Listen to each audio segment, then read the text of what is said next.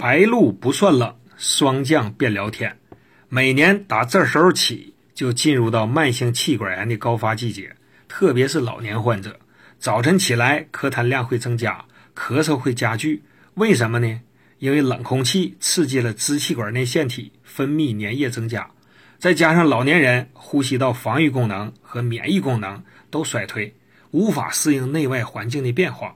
这类患者常被中医定义为虚症，特别是肺脾肾亏虚。因中医认为无痰不咳，肺为助痰之器，脾为产痰之源，所以治痰离不开脾肺。又认为气逆则咳，肾不纳气则喘。所以治咳喘也离不开肾，那该用什么药好呢？老年咳喘胶囊，顾名思义，可治疗老年慢性支气管炎，还能滋阴壮阳、扶正固本、提高免疫力，用于各种体虚。